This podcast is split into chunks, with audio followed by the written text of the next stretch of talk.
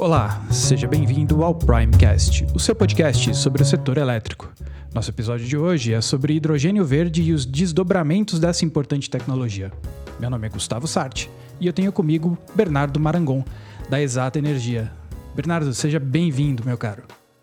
Muito obrigado, Gustavo. Estou muito feliz aqui de vir e falar sobre esse tema que é é, para mim é muito importante. Antes da gente mergulhar no tema, se apresenta, fala um pouco de você e fala um pouco da Exata para a gente. Apresenta a empresa. Tá ótimo. Meu nome é Bernardo Marangon. Eu já trabalho no setor elétrico há mais de 10 anos. Tenho uma experiência mais presente na geração de energia elétrica e estou aqui no Grupo Prime há quatro anos os sócios me convidaram para a iniciativa tocar, né, a iniciativa da Exata Energia. É, a Prime ela tem um foco maior nos consumidores de energia e a Exata tem um foco maior é, nos geradores e por isso a gente além da gestão de energia no mercado livre, na geração distribuída, a gente também assessora os nossos clientes na parte de modelos de negócio, é, estratégia, é, a parte regulatória e também na parte de análise de investimento, que é o principal background é, meu nesse setor. Falando em investimentos, a gente vai falar sobre uma coisa que está no presente, mas é uma alternativa muito interessante para o futuro, que é o hidrogênio verde. Explica para a gente o que é essa tecnologia, o que é o hidrogênio verde. Olha, o hidrogênio ele já existe é, há muito tempo na cadeia de químicos do mundo, é, mas ele hoje é produzido por meio de uma fonte é, suja, por meio principalmente do gás natural. E o hidrogênio verde foi uma alternativa também que já existe há muito tempo que é você, por meio da energia elétrica, é, gerar o hidrogênio. E aí, se essa energia elétrica que está sendo utilizada é renovável, então a gente acaba tendo é, o que a gente chama de hidrogênio verde, que é um hidrogênio limpo, né? E esse químico pode ser utilizado para várias aplicações relacionada à parte agrícola, para amônia, que seria uma amônia verde. Esse hidrogênio ele tem aplicações até mesmo como armazenamento de energia, que é um tema também super importante para a evolução do nosso setor elétrico. E ele também é um meio para a transição energética, porque ele pode ser também um gerador de combustíveis verdes. E além disso, o hidrogênio também pode ser uma alternativa para a exportação de energia o setor elétrico ele é muito regional. Ele, por exemplo, no Brasil, a gente tem o nosso sistema interligado e a gente tem vários desafios em relação à exportação da energia elétrica. E o hidrogênio poderia ser uma ponte para a gente começar a exportar a nossa energia. Bastante coisa aí, hein? Parece uma tecnologia que vai mudar muito o setor elétrico mesmo, né? Sim, justamente. E na realidade, o hidrogênio verde também vem como uma alternativa para descarbonização e sustentabilidade global. E para o Brasil, eu acho que ele tem uma importância porque a gente tem um potencial enorme é, renovável, é, seja né, por meio da energia solar ou pela energia eólica onshore, e agora a gente tem discutido muito a energia eólica offshore. Então, o Brasil pode ser um player muito forte né, nesse setor do hidrogênio. E para a gente que é do setor elétrico, que sempre olha o setor de óleo e gás, que é enorme, né, uma indústria bilionária, é uma forma o hidrogênio acaba criando uma conexão entre o setor elétrico e o setor de combustíveis, uma vez que o hidrogênio ele pode ser usado, como eu já disse, para amônia, que serve como fertilizante, mas também pode ser um combustível. Tem o metanol verde, né, que vem do hidrogênio verde, que também pode ser um combustível. Então, o setor elétrico, né, com a sua geração de energia, pode começar a participar de setores que a gente nunca imaginou ser possível. E a tecnologia ela precisa avançar, evoluir para que a gente tenha um preço é, competitivo desse químico.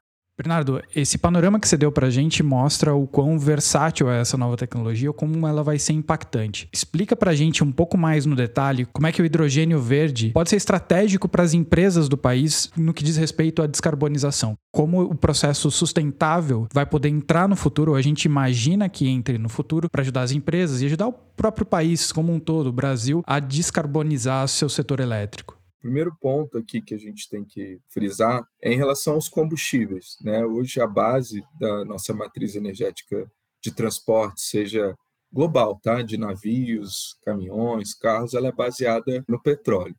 É, o hidrogênio verde ele permite que a gente tenha uma fonte renovável para entrar nesse mundo né, dos combustíveis. Então, por exemplo, um navio, né? Hoje um, os navios, né, as frotas de navio são as, uma das principais consumidoras de petróleo mundial. E muitos estudos estão sendo feitos para que a gente tenha um novo tipo de motor né, que seja movido é, a amônia ou metanol verde. E aí, com isso, a gente vai ter menos dependência dos combustíveis fósseis. Então, isso resulta em descarbonização. A matriz elétrica brasileira, ela, a princípio, já é bastante renovável. Né? A gente tem muitas hídricas, as eólicas, hoje tem uma participação muito grande, as solares têm crescido muito, mas na Europa, a matriz elétrica europeia ela é muito suja, ela é baseada em carvão, baseada em gás natural. É até interessante que hoje a gente está vivendo né, um momento que está em foco é a dependência da Europa do gás russo, né, né no meio dessa guerra. Então, o hidrogênio verde ele pode ser para o Brasil uma oportunidade para a gente utilizar todo o nosso potencial renovável e levar né, essa energia até a Europa, contribuindo com a descarbonização da matriz elétrica europeia. Então, eu gosto de tentar fazer um paralelo com o mundo de óleo e gás hoje. Né? Hoje a gente tem a região lá dos Emirados Árabes como uma das principais produtoras de petróleo mundial. Se a gente imaginar que a gente está tá com várias metas né, de descarbonização, o Brasil tem um potencial de virar um Emirados Árabes do hidrogênio verde. Hoje a gente tem mais de 50 gigas de capacidade em projetos sendo desenvolvidos e o consumo de energia no Brasil ele não tem crescido. Então, o hidrogênio verde pode ser a solução para que a gente tenha uma expansão da geração no Brasil. Então, é, acho que a gente, como país, né, e a Exata Energia, como uma empresa presente é, nesse segmento da energia elétrica, e principalmente na geração, eu acho que a gente tem um, um papel fundamental para tornar esse, esse grande potencial realidade, porque hoje é um potencial. Né, existem muitos desafios a serem ultrapassados para que a gente consiga tornar todo esse potencial realidade. E quando a gente pensa num processo de exportação de energia, né, se a gente compara com o setor de óleo e gás, o gás a gente coloca no encanamento, o óleo a gente coloca nos barris e exporta.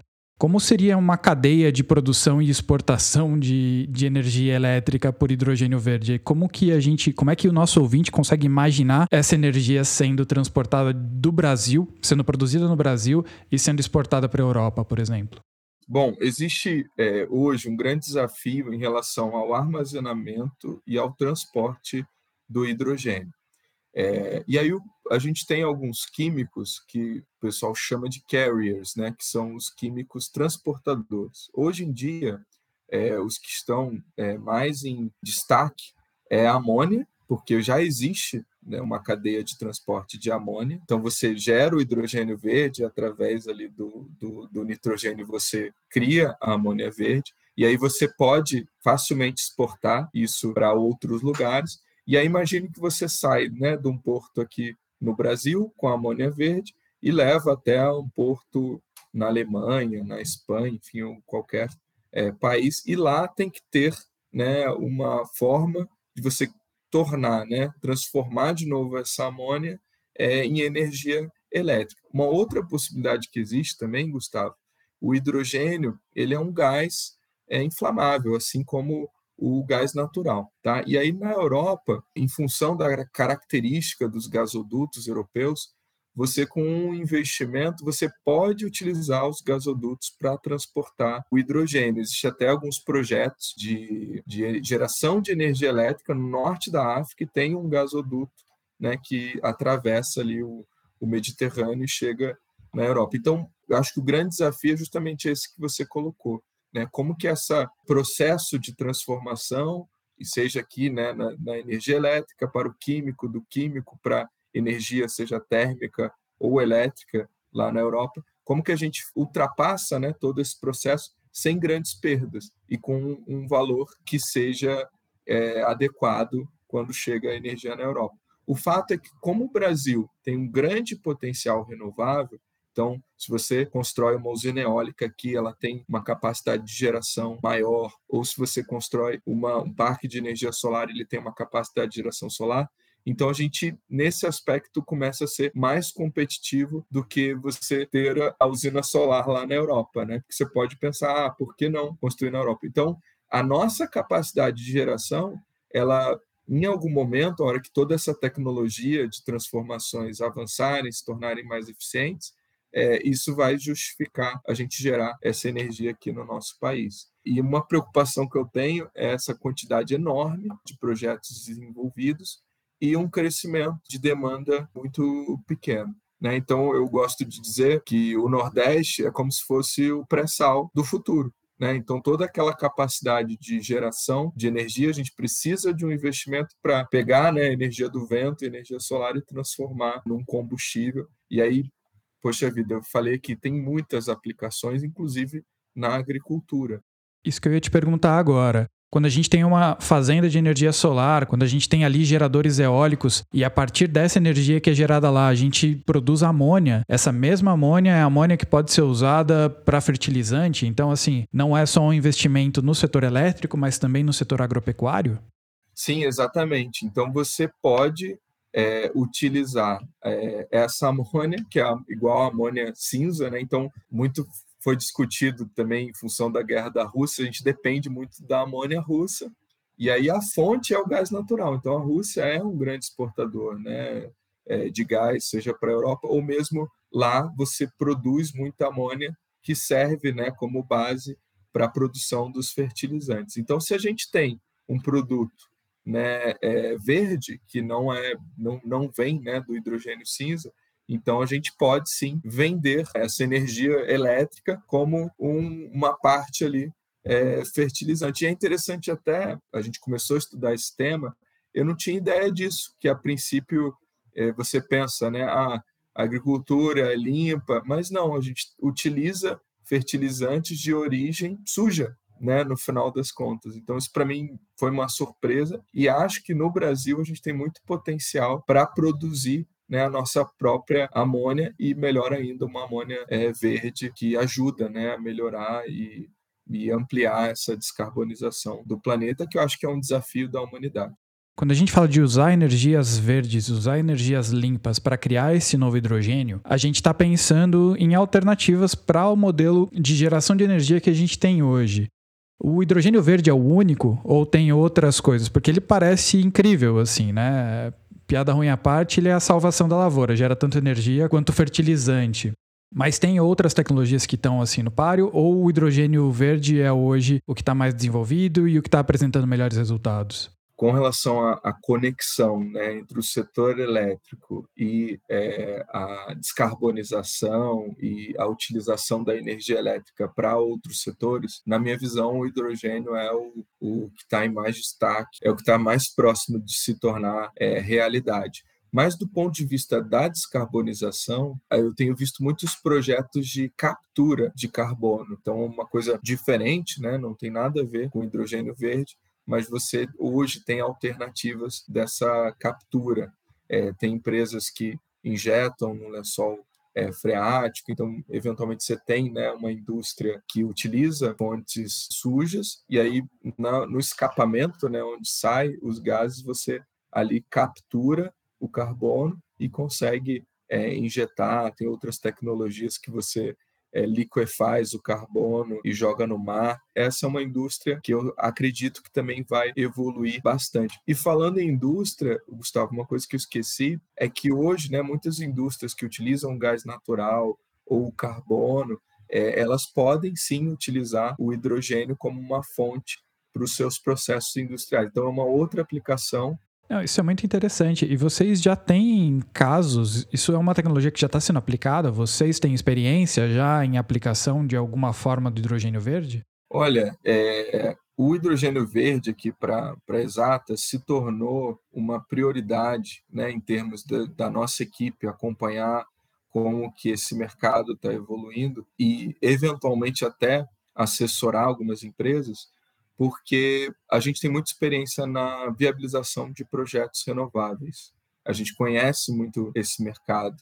A gente tem uma experiência muito na autoprodução de energia e para mim a gente tem que tentar otimizar ao máximo essa produção, ser mais barata possível.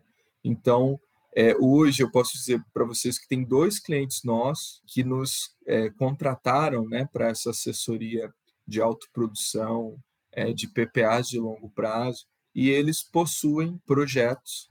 Tá? Um tem um projeto na Dinamarca de geração é, solar que vai gerar o metanol verde e abastecer navios de transporte. Nesse caso, é um cliente, é um player de geração de energia que está no Brasil e a gente está eventualmente ajudando eles a criar parcerias para que a gente consiga desenvolver projetos aqui no Brasil. E tem um outro cliente que é do mundo dos químicos, né, que tem muita experiência na parte química, inclusive é um produtor é, de hidrogênio, que nos chamou para ajudá-los a entender melhor né, como que é o, o setor de geração de energia elétrica, dado que a gente tem que otimizar toda a cadeia para que tenha, né, no final, uma amônia verde ou um metanol verde que faça sentido né, em termos econômicos. Então, é, depois né, que a gente estabeleceu como prioridade estratégica da Exata, a gente teve essa oportunidade de estar envolvido com dois players que têm também na sua estratégia o objetivo de desenvolver esse químico, né, que é o hidrogênio verde. Então já temos aí, já estamos participando e estudando como a gente pode tornar né, todo esse potencial do Brasil realidade. Cara, isso é muito interessante. Quem já é gerador hoje e pensa em transicionar, pensa em investir em hidrogênio verde, isso é uma possibilidade? A Exata está aberta para começar essas conversas e fazer essa migração, por assim dizer? Sim, hoje é, a viabilidade dos projetos que estão em construção, é, no passado eles dependiam dos leilões é, de energia organizados pelo governo, e mais recentemente, eu diria três anos para cá, o mercado de desenvolvimento né, e construção da geração renovável, ele dependeu, depende muito do mercado livre.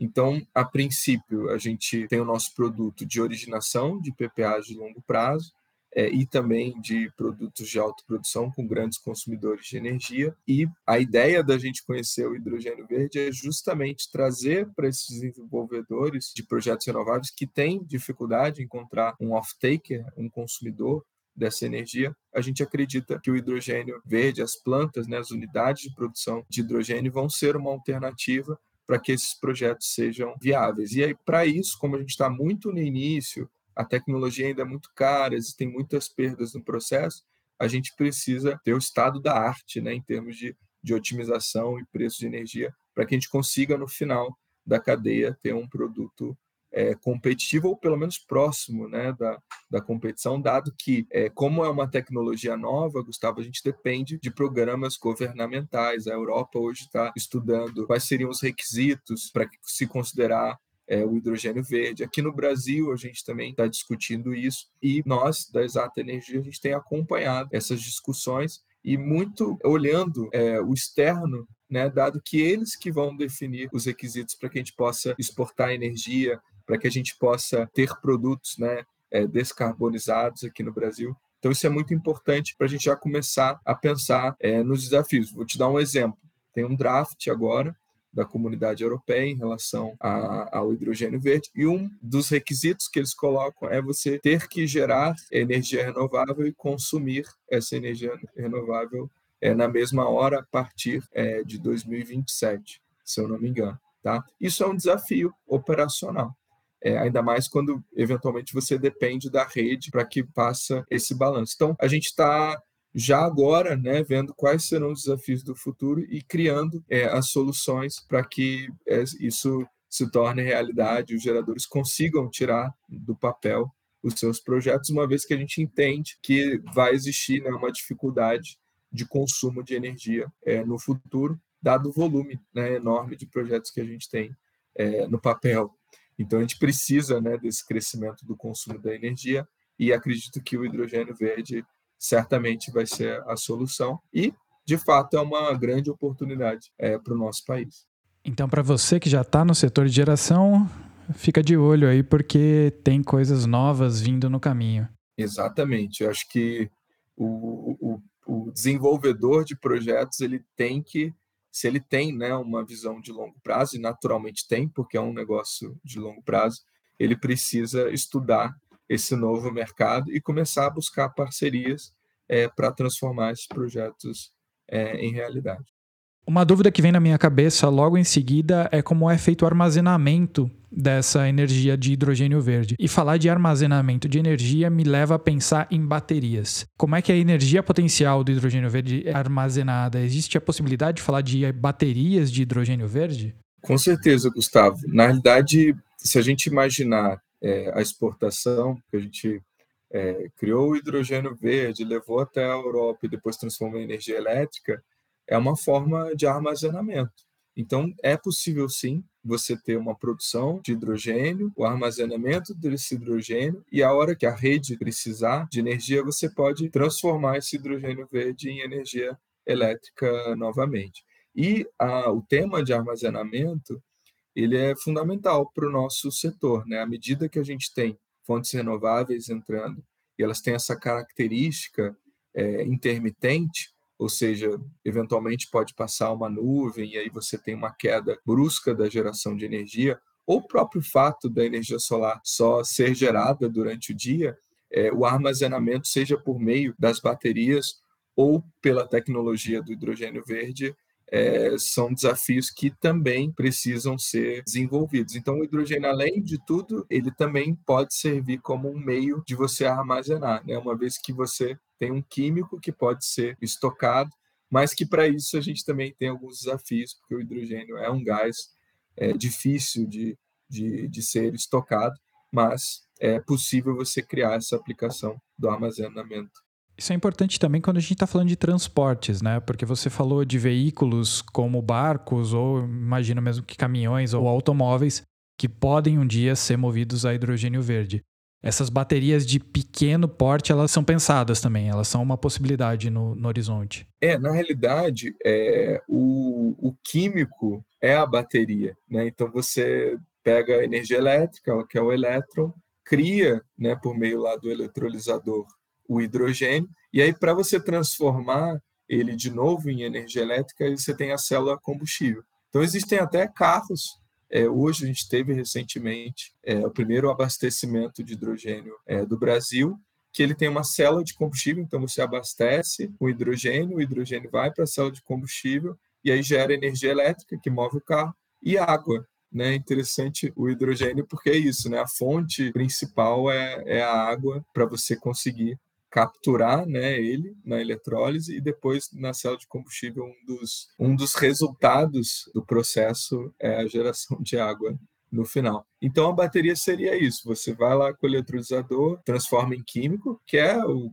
combustível, né, a gasolina, é, a, o diesel ele tem uma energia ali é, potencial. Então quando você gera o hidrogênio, ele tem uma energia potencial, aí ele volta numa célula de combustível e gera a energia elétrica. Então é como se você fizesse o processo reverso. Então, o hidrogênio verde, se essa tecnologia tiver né, uma eficiência maior, também pode ser uma possível aplicação. E o mais interessante é que, na minha visão, a bateria ela precisa ser carregada descarregada é, diariamente. O hidrogênio verde pode ser, é, se a gente conseguir, né, com tecnologia, ser armazenado por períodos maiores. Cara, muito interessante isso. Porque esse é um tema que nos próximos anos tende a ficar gigante. A gente viu aí você falando sobre todos os possíveis desenvolvimentos e o que vai dar para fazer com a tecnologia do hidrogênio verde. É isso mesmo, Gustavo. Eu gosto muito desse tema. É, para mim, a gente precisa realmente se antecipar às tendências e como empresa e como profissional, é, eu gostaria muito de ter uma contribuição para que esse negócio né, futuro se torne realidade e espero vir aqui trazer para você no futuro novidades sobre esse assunto. Muito obrigado aí pela oportunidade. E Bernardo, para o pessoal que quer te seguir e quer seguir a Exata para ficar mais por dentro dos assuntos de geração e principalmente para quem ficou curioso sobre o tema de hidrogênio verde, como é que a gente encontra vocês? Para me encontrar, acho que o LinkedIn é a melhor plataforma, então é só pesquisar lá meu nome, Bernardo Marangon. E a Exata, eu chamo vocês a seguirem também o perfil da Exata Energia no LinkedIn e também no Instagram como arroba Exata Energia e vai ser um prazer tê-los ali nos acompanhando. Muito obrigado. Que agradeço e até mais, pessoal. Valeu, Gustavo. Primecast está disponível nas principais plataformas de podcast. Para mais informações sobre o mercado de energia, acesse primeenergy.com.br.